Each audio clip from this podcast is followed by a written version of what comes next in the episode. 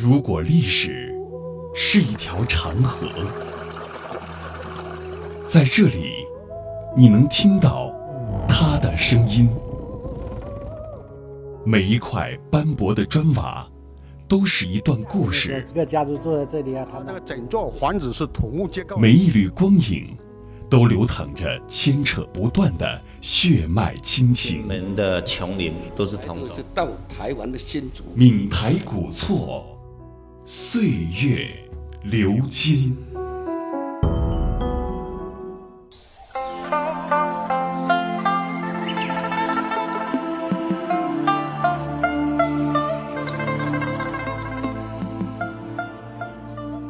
走在红砖砌成、雕梁画栋的蔡氏古民居，感怀历史，似乎还是能够品味到蔡氏家族昔日的辉煌。红砖的颜色在泉州的心目中是一个标志，离家远行的游子心中都有那么一抹红。蔡氏古民居建筑布局做五行排列，每行多则四座，少则两座。建筑群的空间序列布置的错落有致，规整严谨。各个单位建筑连接得天衣无缝，构成了一个对称统一的整体。在建筑风格上，蔡氏古民居秉承了中原的审美形式；而在建筑色彩上，它与中原民居素雅的色调形成鲜明的对比。红砖建筑是闽南古建筑中的典范，千百年来闽南民风民俗的传承演化，使得闽南红砖建筑自成一派天然风韵。在蔡氏古民居中，红砖古厝的砖瓦都是取材于当地丰富价廉、优质的红壤土，经过烧制而成。蔡氏古民居建筑群的墙面以红砖精心组砌，贴面镶嵌成各种各样的图案，有万字堵、海棠花堵、人字体、工字体等花样。在角牌的砖墙上面，则有砖赞砌成的隶属或古篆体对联。气派恢宏的同时，也体现了浓厚的人文气息。然而，泉州市南建筑博物馆研究员陈凯峰介绍说：“红色是不能随便乱用的，它属于比较高等级的的这种专用色，那么也就受到呃这个社会等级制度的这种限制。”对于泉州人来说，这抹红色真是再熟悉不过了。在华夏文化中，红色代表着吉祥、喜庆，还有尊贵，是宫廷建筑中最常用的色彩。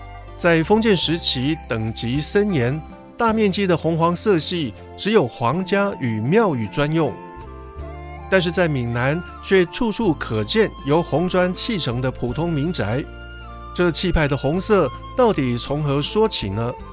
我们来听听泉州市南建筑博物馆研究员陈凯峰怎么说。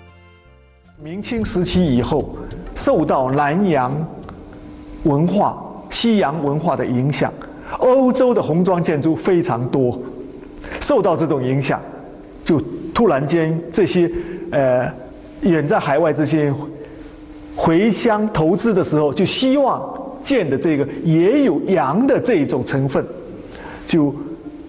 普及了，踩着脚下的花砖，品味中西文化的交融碰撞。跟着导游，我们来到蔡资深父亲蔡启昌新建的启昌厝，也是保存完好的、最能体现中西合璧的一座建筑。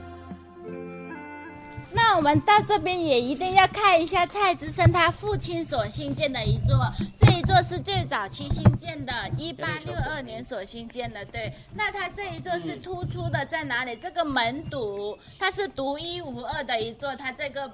保持比较好的唐三彩，刚刚我们看到一座已经昏化掉了，那它这一座是保持的非常完好。那这一堵我们就能看得出来中西合并了，那这就是结合南洋的文化，新加坡的吉祥物狮头鱼尾，对，那这就是我们中国的四不像，对不对？那它这里还有佛那个佛手瓜，还有石榴。佛手瓜它又名称做寿瓜嘛。然后这个石榴我们都知道多子多福、多孙多田，就是这样子。这个荷叶它就是说，到处都可以看得到。他说有一个意思，包罗万象，纳财挡灾，所以他就在门堵上面堵着。它这里还有花瓶，还有荷花，平安和谐。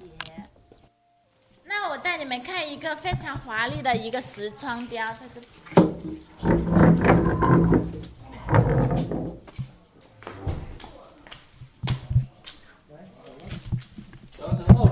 对，那这个石窗雕就是灰绿岩嘛，立体镂空的，它是竹子的形状，雕刻的这个，它里面这一条是镂空的，雕刻的藤萝、兽足，还有凤凰、麒麟、兔鹿、喜鹊，你看，竹子是节节高升嘛。个性的张扬，铸就了辉煌大气的蔡氏古民居。可如果你仔细品味，这里的雕刻技艺却能体现主人对精细物件的高要求。石雕、木雕、砖雕、泥塑雕，各式图案精细入微。从雕刻技法上来分，可分为线雕、浮雕、半扣雕、镂空雕等众多手法。民居内的雕刻品造型丰富，线条流畅，手法细腻，体现了闽南地区巧、美、秀、雅的风格。其中有个金粉换石粉的故事，代代相传，传扬的是蔡氏家族谦逊朴实、脚踏实地、积善好施的良好家风。那当时这个主人嘛，他他他从南阳去做生意，那他来来回回的，不可能整天在这边监督，对吗？然后他就请了一个管家。那这个管家在巡逻的时候，那肯定要发现问题，对不对？他不能光吃不做事。那他当时就说，就发现了一个工匠师傅在干活，做了半天都做不不出半点那个工艺来。那他就看了很久，看了忍无可忍，他就过去跟这个工匠师傅讲，他说：“师傅，你一天做。”出多少这个石粉，我回家拿多少金粉跟你换，好吧？那如果是你，你听了这一句话，你会生气吗？有技术人会比较有脾气，对不对？那他就听了之后非常的生气，他就跟他讲，他说：“你这个金粉根本转换不了我这个石粉，工艺品精雕细琢，慢工才能出细活。”两个就在那里争执了。那很幸运的，这个主人刚从这里经过，那这个主人就问。这个管家嘛，那这个管家就跟这个主人说了一番之后，这个主人就批评了这个管家嘛，回头就跟这个工匠师傅讲，他说没关系，你尽管的去做，那多少工钱都没关系。当时这个门头就写下来四个字，是借就是说代表了这个主人一生的性格，积善余庆。我们都知道积善家必有余庆。这个金粉换石粉的故事代代相传，不仅从侧面折射出蔡氏古民居建筑群雕刻的精致与精湛，还充分体现了民居主人知人善任的智慧和宽大的胸怀。这也为后世子孙树立了良好的榜样。也正是因为这样，蔡家的子孙们认为，一百多年来大家能够在这房子里繁衍发展，一是因为建房时设置合理。一方面是因为祖上，也就是蔡之深多方行善的福荫庇佑，与一些古宅大院不同，蔡氏古民居至今还在发挥它的居住功效。住在宅子里的依旧是蔡氏的后人，虽然不多，但每当你徘徊在门口，不知该不该探头进去时，总会有阿婆或者老伯伯亲切地对你说：“进去看吧，没关系的。”闲暇时，还可以在大堂的竹藤椅上小憩，看一会儿书，听听当地人讲述蔡氏古民居的前世今生。